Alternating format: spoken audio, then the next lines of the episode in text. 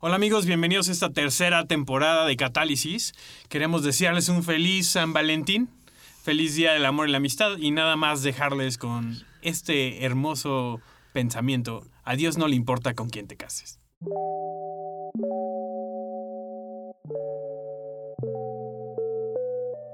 Algo está sucediendo. El reino de los cielos está avanzando. La cultura está siendo transformada y creemos que tú eres parte de este cambio. Esto es Catálisis. Hey, ¿cómo están? Bienvenidos a esta tercera temporada de Catálisis. Yo soy Benjamín Enríquez, aunque mi voz eh, no sea la misma, me hice una operación, me cambié la voz.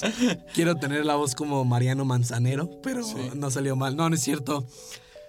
Amamos Catálisis y estamos aquí, llueve, truene o relampaguee y hoy en nuestro calendario marcaba que era el inicio de Catálisis. Yo estoy enfermo, sueno como el gallo Claudio, pero eso no me impidió estar aquí con ustedes. Está conmigo como siempre. Samuel, ¿cómo estás? Bien, bien. Eh, si yo hubiera tenido que hablar la semana pasada, hubiera estado como tú también. Entonces, este, gracias por este sacrificio que haces para todos los los que nos escuchan en Catálisis Benjamín. Sí, sí, sí, escucharon el primer episodio de Catálisis, se llama Los Republicanos y Darth Vader. El día de hoy se va a llamar eh, El Gallo Claudio. el Gallo Claudio. Y, de antemano me disculpo porque de repente obviamente voy a tener que hacer el... Pero ignórenlo. Exactamente. Este Benjamín, estamos en esta tercera temporada de Catálisis. ¿Eso quiere decir que ya cumplimos un año? Sí, cumplimos un año en enero. Eh, y la verdad es que ha sido un año increíble, hemos conocido muchos amigos eh, y Catálisis ha crecido, estamos orgullosos de lo que hemos logrado con ello y, cada uno de ustedes que nos escuchan son parte de ello. Este, y, bueno, aquí estamos con otra tercera temporada, pero algunos de ustedes nos habían mandado mensajes pidiéndonos si íbamos a hacer un episodio especial de San Valentín, del Día del Amor y la Amistad. Y bueno, el público, ¿cómo se dice? Lo aclama. No, al público lo que. Al, cliente lo que pida. Exacto. Ustedes no son nuestros clientes, pero podrían serlo porque si no, no haríamos esto. Ya vamos a sacar nuestro Patreon. este. Y no, pues queremos hablar de esto. Aparte, nos da una muy buena antesala para algunos de los temas que queremos hablar en esta tercera temporada. Este. Entonces, vamos a. Pues vamos a empezar hablando de, de, de este tema, ¿no? De, de las relaciones, del amor. No, no, no. Es que, o sea yo creo que muchos podcasters que admiramos, como eh, por ejemplo Leo Lozano, eh, eh, nos, invitó a, una serie que va a sacar de el amor y la amistad y que Dios es amor. Y me encanta, pero creo que nadie lo habla de este punto de Dios ya tiene una persona para ti o no. Exacto. Y yo creo, ¿cuál es, ¿qué es lo que tú crees, Tú eres el casado aquí. Quiero, quiero decirle al público que la historia de Benjamín, no sé si hoy nos vas a dejar oír un poco de esa historia, pero la historia de Benjamín y Valeria es una historia para, para especial de Netflix, yo creo. Sí, no, es una historia que, o sea, conocí a mi esposa a los 11 años y desde que la conocí me enamoré de ella y nos casamos hasta los 21 años. Entonces fueron 10 años y, con esta mente, por eso hoy estoy en contra de eso. De una vez se los digo, Dios no tiene una persona para ti. A Dios no le importa con quién te cases. Yo, por el otro lado, tengo 11 años de soltero. sí. Este, no, ahorita, ahorita también, lo quiero dejar muy en claro, ahorita estoy, estoy saliendo con alguien. Y, eh, llevamos nueve, casi diez meses saliendo. Sí. Este, y, y bueno, ese es el punto en el que estamos, pero creo que inclusive como soltero creo que he podido experimentar muchas de estas concepciones que tenemos acerca de, en nuestra cultura cristiana, acerca de cómo te casas, con quién, cómo escoges, o sea, Dios te dice, cómo te dice. ¿Sabes lo que me encanta? Que bíblicamente no hay nada. Eh, Absolutamente nada. Si, si quieres hablar de sexo antes del matrimonio, la Biblia habla de adulterio. Si quieres hablar de, de otras cosas, te lo sacan con la Biblia, pero no hay un punto de con quién te quiere. O sea, y, también estoy emocionado porque no nos toca como eh, Jacob, ¿no? Que te puedan poner a la hermana y ya te casaste y tienes que trabajar otros siete años para volverte a casar no, con alguien. aparte, si yo tuviera que pagar por mi esposa con vacas, pues no me caso. Sí. pero, pero lo que quiero llegar es que creo que nuestra cultura dentro de la iglesia cristiana, y creo que específicamente más latina, es muy insana en este aspecto. Y, y, obviamente hoy no me va a dar tiempo para entrar en toda la historia de cómo llegué a casarme con mi esposa, pero creo que una de las razones principales por las cuales lastimó nuestra relación y los lastimamos uno al otro fue por esta creencia de que Dios tiene una persona para ti. Y ahorita vamos a ir más a eso, pero eso causaba tanto miedo y tanta duda en mi vida de no sé si estoy tomando una decisión correcta y, obviamente es una decisión importante que te afecta toda la vida, ¿no? Pero muchas veces, o sea, son incontables las veces que yo corté con mi novia, con Vale, con este argumento de es que no sé si eres la persona para mí. A mí también me cortaron así. La última relación seria que tuve me cortaron con ¿cómo sé si realmente eres la persona que Dios tiene para mí? Un minuto de silencio para la relación. No, un minuto de, de celebración. no. Este, pero creo que eh, no somos los únicos que han pasado por eso. Y quiero decirlo desde ahorita. Sé que tal vez vamos a hablar de cosas y tal vez tu experiencia es diferente. Tal vez tú ahorita estás felizmente casado y Dios te dijo y bajó un ángel y te confirmó que esa era la mujer con la que tenías que estar. Y no estoy diciendo que eso no sea correcto. Claro. O sea, y que esa no sea una experiencia, porque yo he oído incontables historias. Pero creo que para el grosso de la población, para la mayoría de la gente, el proceso no necesariamente se ve así. Y creo que precisamente por lo mismo idolatramos ese tipo de historias, porque la mayoría de la, o sea, yo por el otro lado también he conocido demasiada gente que se casó porque pensaron que era de Dios y se divorciaron. Pero obviamente esa gente no la tienes en las conferencias predicando. Exactamente, dando su testimonio acerca de cómo me dieron una palabra profética y yo pensé que este era el hombre de, el, hombre de mis sueños y... Terminó siendo un patán. Exactamente. Pero, pero el punto es esto, creo que en la cultura cristiana vas a la, a la conferencia de jóvenes y creo que ya no es tanto, o sea, creo que hoy las conferencias son muy diferentes, pero hace 10, 15 años ibas a las conferencias de jóvenes y era la historia de este tipo o de esta mujer que te decían como de Dios bajó con un ángel o este le dije Dios si este cuate me da una rosa yo sabré que me estoy casando no y entonces te quedas con esa expectativa de que tu vida amorosa tiene que verse así o con la persona que te vas a casar tiene que verse así y si no lo estás haciendo mal. Y entonces a los 19 años decidimos casarnos, ¿no? Este, porque alguien les dijo una cosa y entonces, o sea, y otra vez, no es, no es que esté mal, pero genera unas expectativas que la verdad, a ver, yo tengo 32 años y no me ha pasado. Y entonces, ¿qué genera en eso en mí? Uno, no escuché a Dios bien. O dos, ya se me pasó. O, o tres, pues igual y tengo un llamado al celibato, lo cual la verdad es que no lo siento. no, lo creo. no, entonces, eh, queremos darte simplemente algunos pensamientos de lo que nosotros hemos vivido, algunas cosas que nosotros creemos y puede que no estés de acuerdo y al final está bien, tú decides, tú decides con quién te vas a casar y ese es el, punto completamente.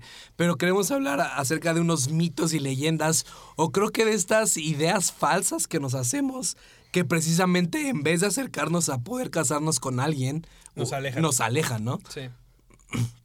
Entonces, em, creo que lo primero que tenemos que hablar es acerca, y, no nos vamos a meter en el aspecto teológico, pero creo que con lo primero que deberíamos empezar es que tenemos una, un libre albedrío. Dios nos equipó como seres humanos con libre albedrío. Entonces, es irracional pensar que desde antes que naces, Dios ya tendría una persona que Él escogió desde antes de la fundación del mundo para que tú te casaras con ella.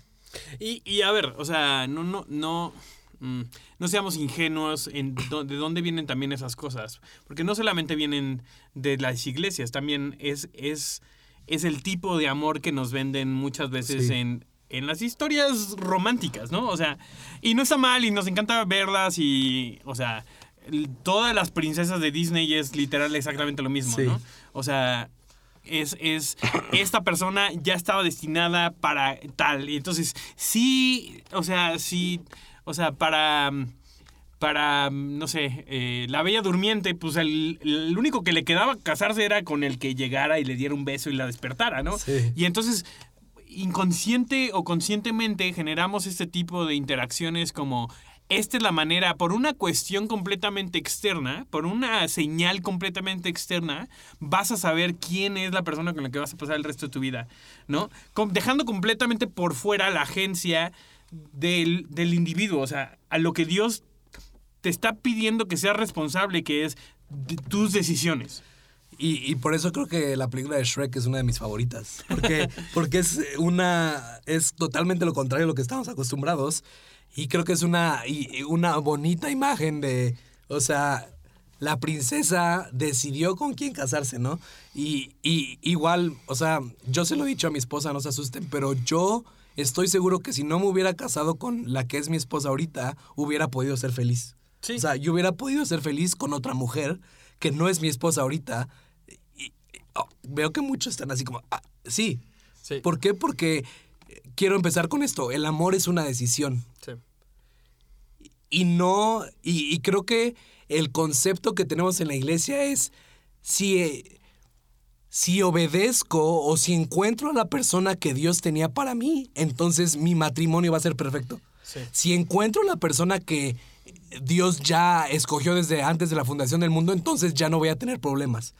¿Cuál es el problema con eso? Que hay mucha gente que se llega casando así y en el momento en que encuentran dificultades en su relación, dicen como, "Di- entonces no escuché a Dios, Sí, entonces es- no era de Dios. Y esa es la conclusión a la que llegan, ¿no? Entonces no escuché bien, porque hay una dificultad. Cuando en realidad es que le, le estás dejando. O sea, creo que a veces, muchas veces se piensa como: si yo me caso con la persona correcta, entonces no tengo que elegir amarlos, Exacto. ¿no? Y cuando en realidad es una decisión que tienes que hacer todos los días de tu vida. O sea.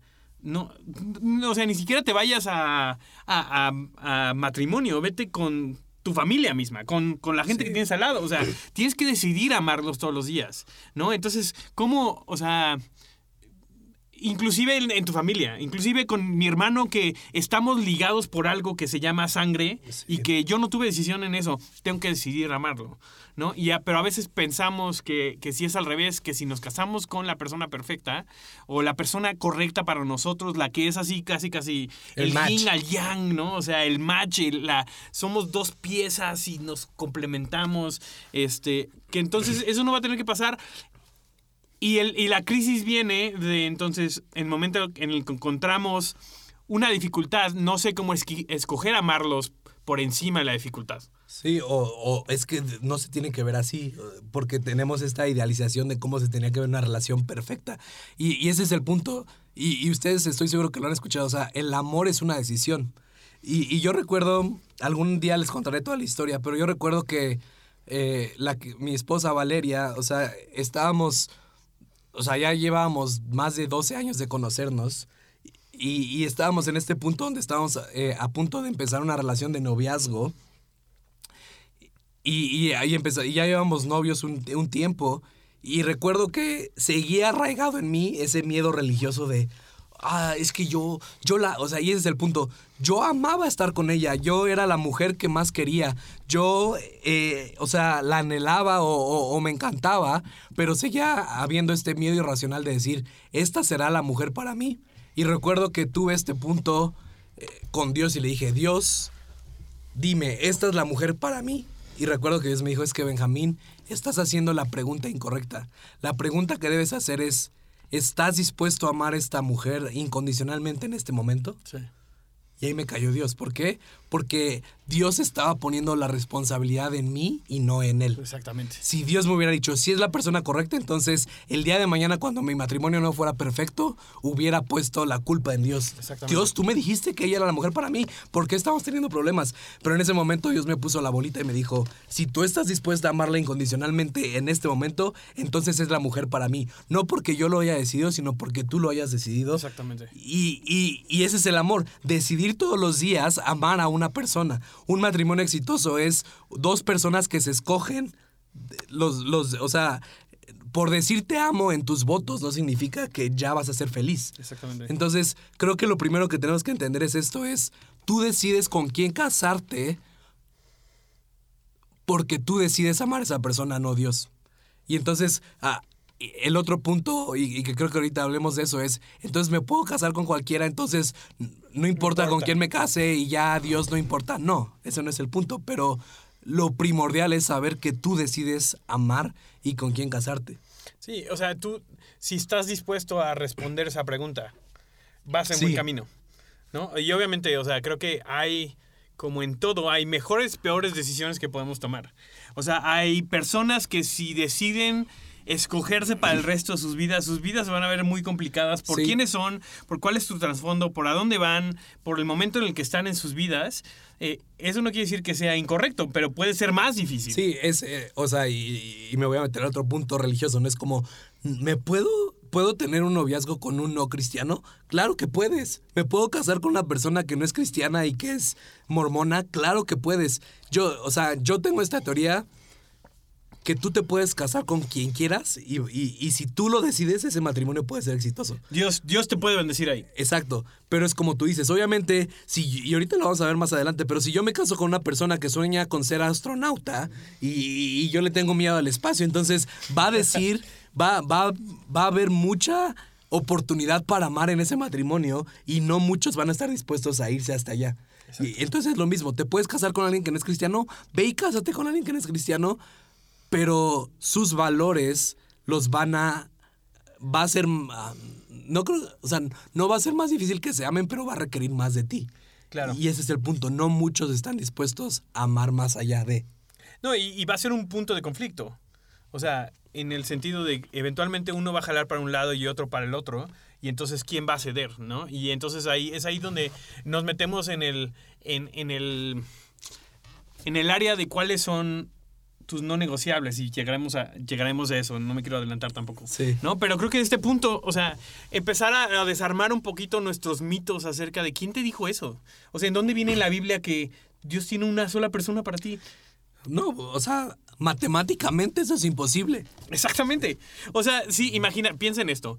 Tú, porque aparte, o sea, obviamente sigue el libre albedrío funcionando, ¿no? Dios nos, no, no sé si lo has probado últimamente, pero tú puedes hacer lo que quieras, ¿no? Entonces, o sea, te puedes equivocar, te puedes meter Sí. la pata, entonces el libre albedrío sigue, sigue funcionando. Imagínate que de que somos 7 billones de personas en el planeta, tienes una sola persona, tu alma, ¿cómo dicen tu, Tu alma gemela. Tu alma gemela, ¿no? Tu O media sea, naranja. exact- Exactamente, tu persona, así, tu persona. Que Dios escogió. Que Dios escogió desde antes, la hizo así a mano para- y que dice atrás, esto es para tal. En el pie tiene escrito así como, como, Woody. como- como Woody, ahí dice Sam. Andy, Sam, ¿no? Que para empezar, bueno, no me, no me quiero meter en eso. Amar no es poseer a la otra persona, pero bueno. Este.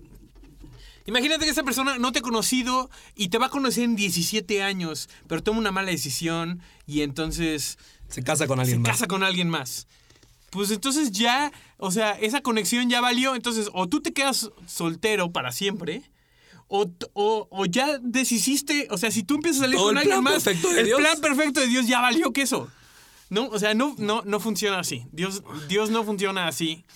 Eh, y, y, ok, bueno, es que, oye, pero y Esther y, y Lea y Rebeca, ¿no? O sea, son, son cuántas historias tenemos de esas por cuánta gente vivió en los tiempos bíblicos. Claro. Si, si hubiera sido algo importante, no que Dios no, no considere que esto es importante, creo que Dios está súper interesado en que tengamos buenas relaciones, que tengamos buenos matrimonios, o sea, que tengamos buenos noviazgos, o sea, eso creo que está por sentado, pero, pero no al grado en el que nos estresa a nosotros, Claro.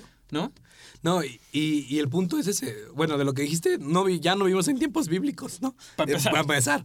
Y, y ya, no, que- ya, no sí, ya no compras a tu esposa con vacas, ¿no? No, bueno, eh, o sea, creo que en países del Medio Oriente a, Todavía a muchas pasa, veces sí. sigue sucediendo y creo y eso es incluso más teoría para eso, o sea, mucha gente en el Medio Oriente hay, hay mujeres y, o no sea, parejas que las han hecho casarse y son exitosos porque decidieron amarse. Sí. Pero bueno, no, nos, metamos en el en, Medio en matrimonios arreglados. O sea, el punto o otra de las cosas que tenemos que quitar es Dios dame una señal para saber que esta es una Ay, persona, sí, ¿no? por favor. Porque es lo mismo, entonces es como de. O sea, literalmente, si lo piensas, le estamos poniendo a una señal. Le estamos dando el poder a una señal, nuestra capacidad de amar. Exactamente. ¿Qué es? ¿Qué es? O sea. O sea, una señal de, de qué? De, de amar a una persona, ¿no? De conocerla. Que es como, ¿para qué necesitas una señal para eso? Y, me- y por una señal me, me refiero. No me refiero a, a tener paz. Claro. ¿No? Me refiero a. es que Dios, porque yo he oído historias, yo he oído historias, ¿no? Conozco gente. Señor, si, si esta persona se va a tal universidad y entonces estudia tal cosa, entonces sí es la persona para mí. O, Señor, si se mete al grupo de alabanza, entonces sí, ¿no? O, o si eh, tiene que ser un cuate que su mamá venga de tal lugar y él sea de ojo claro y, Sí. y alemán, ¿no? No, o sea, parece que suenan ridículos, pero mucha gente piensa de esa manera. Piensa, tiene una imagen de cómo se ve y entonces está esperando la señal perfecta o Dios dime y entonces abren cantares y, y le dan Sí. así, escogen un versículo a ver lo que dice Dios, ¿no? O la otra es, vamos a decir, ya estás en una relación, no sabes si te quieres casar con esta persona y aplicas la vieja confiable. Dios, si esta persona no es para mí, quítala de mi vida. Sí. ¿No? Es como de... Y como... Y es lo mismo. Y puede que esa persona...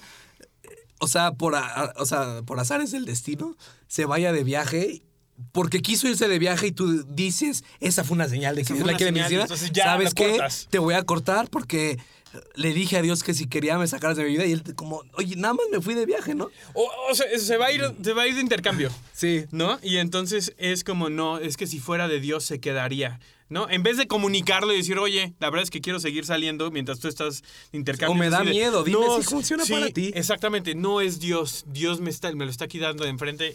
Nos causamos un montón de dolor, eh, dejamos cosas inconclusas, no comunicamos las cosas, porque pensamos que nuestra vida está basada en señales y... No, y, y se los digo, o sea, mi testimonio de todo, o sea, literalmente se los digo, desde que yo conocí a mi esposa hasta que nos casamos, pasaron 13 años donde estuvimos tomando malas decisiones, donde nos estuvimos la- lastimando uno al otro. O sea, si yo le pusiera un título a mi relación con mi esposa es todas las cosas, o sea, con el matrimonio que finalmente me casé con ella es todas las cosas que no tienes que hacer o sea, antes de casarte, ¿no? Y es lo mismo eso, o sea, nos lastimamos mucho por lo mismo, porque yo hice esa tonta pregunta de si no la quieres, yo sácala de mi vida, ¿no? Y, y- y llegó a veces donde le dije, no sabes que no quiero estar contigo. Y no era porque no quería estar con ella, sino porque tenía ideas tontas en mi cabeza de que no podía estar con ella. Y a ver, estamos hablando, o sea, estamos hablando, uno, de generales, pero también no estamos hablando de relaciones en donde una persona salga, este, o sea, hay abuso, no estamos hablando de eso, ¿no? O sea, creo que todos sabemos o deberíamos saber, eh, y vamos a hablar un poco más de esto en esta temporada, ¿no? Dónde poner límites y el tipo de gente que queremos tener. Obviamente hay mejores personas para ti, Sí. dependiendo de tu relación, dependiendo de, de- de tu capacidad, de tus herramientas eh, emocionales, de, de qué tan sano estás. O sea, todo eso ayuda a que las relaciones sean muchísimo más fácil. No estoy diciendo que, ah, bueno, pues ya estás con tu novio, quien sea, de- de- pues ya cásate, Si total, quieres- no si quieres importa. casarte, cásate. ¿no? O sea, obviamente tienes que tener consejo en tu vida, pastores, tus papás te aman, te van a decir la verdad, aunque sí muchas veces, o sea, al principio mis papás no estaban a favor de la relación con, con Valeria, ¿no? Ahorita la aman, es, o sea, somos familia y está bien, eh, que es lo mismo, ¿no? Que para muchos hubiera sido como, no, esa es una señal, ¿no? Y, y bueno, y quiero hacer a ti un asterisco también, que es algo que pasa. Espero que cada vez menos, pero también yo he oído mucha gente, alguien me dio una palabra. Sí.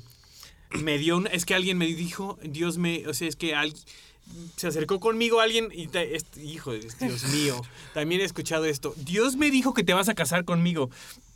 Pues que Dios me diga a mí también, ¿no? Chido. O sea, ¿no? O sea, que padre corre, huye, huye de esas personas.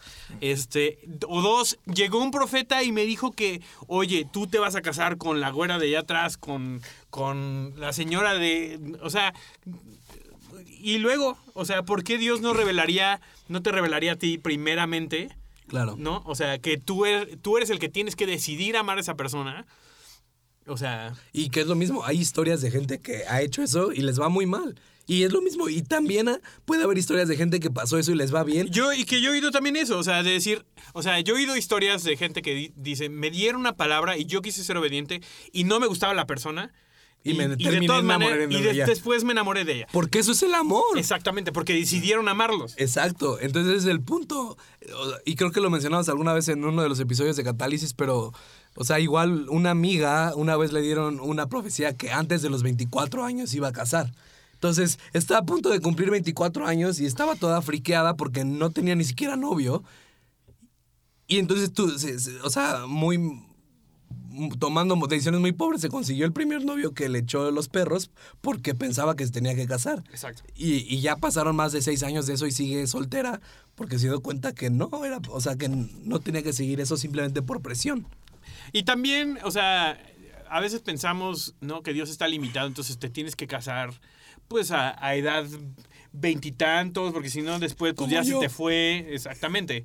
No, o sea, es que también es eso, o sea, la presión social dentro de la iglesia nos requiere así de, pues, ¿por qué no lo has encontrado? ¿Qué, qué no has hecho? ¿No has escuchado bien a Estás Dios? mal. Estás mal. ¿Sabes qué? Oye, Dios no te lo va a traer hasta que no dejes de pensar en eso. Tú enfócate en tu relación con Dios y entonces Dios te va a traer al hombre, a la mujer de tus sueños. Y mientras tanto no estás haciendo nadie, nada, no estás conociendo a absolutamente a nadie, no, no tienes una relación, no has trabajado en ti mismo porque pues Dios, ¿no? O Ya sea, tiene alguien para mí que me va a amar. Exactamente. con- o sea, si soy un patán, Dios ya tiene alguien para mí que me va a amar como yo soy. Exactamente.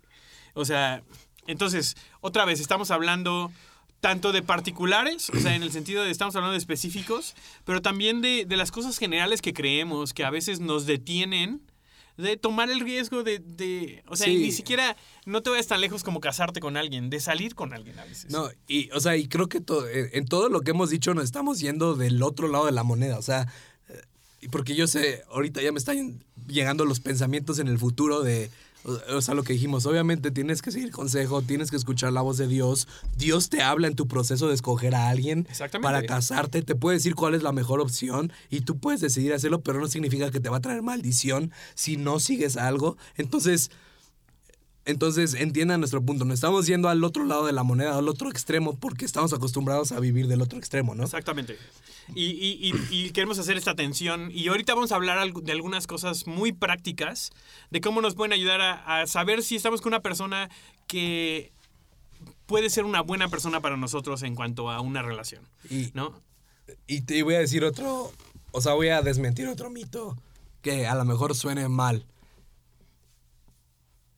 Si, o sea, si andas con alguien, no tienes que casarte con esa persona, También.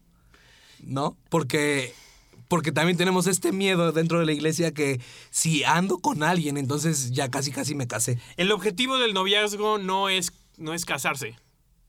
El objetivo del noviazgo es conocer a la persona.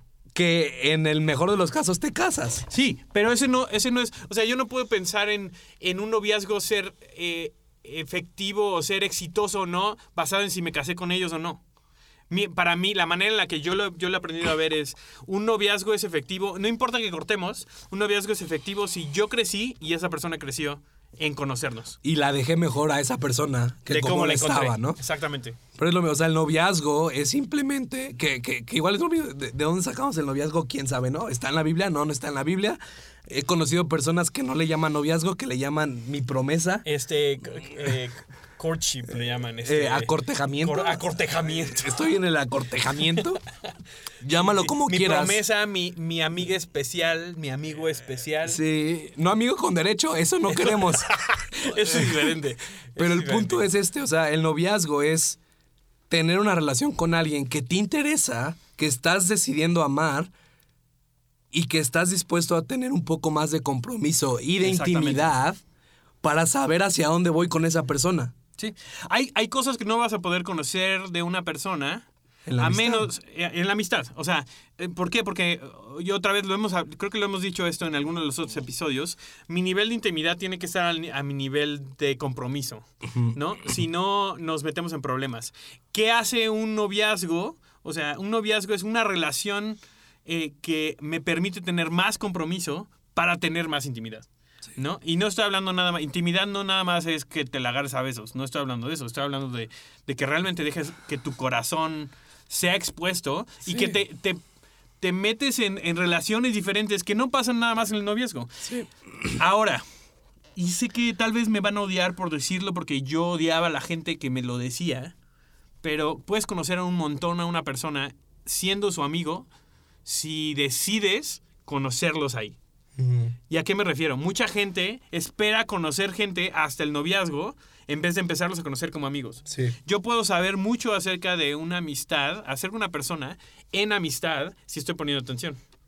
¿No? Sí, y, y lo que no queremos que escuchen es, ah, pues voy a tener 20 novios porque ya no tengo que casarme y voy a, o sea, Exactamente. volvemos a lo mismo. Todo lo que le estamos hablando el día de hoy parte de la asu- assumption, assumption, De, la- de asumir. de asumir que que entienden más o menos, como, o sea, Sí, es lo mismo, sea- es como decir que a Dios no le importa, o sea, Dios te ama incondicionalmente, no le importa que peques. No queremos que salgas y digas, pues voy a pecar porque entonces a Dios no le importa que peque. Exactamente.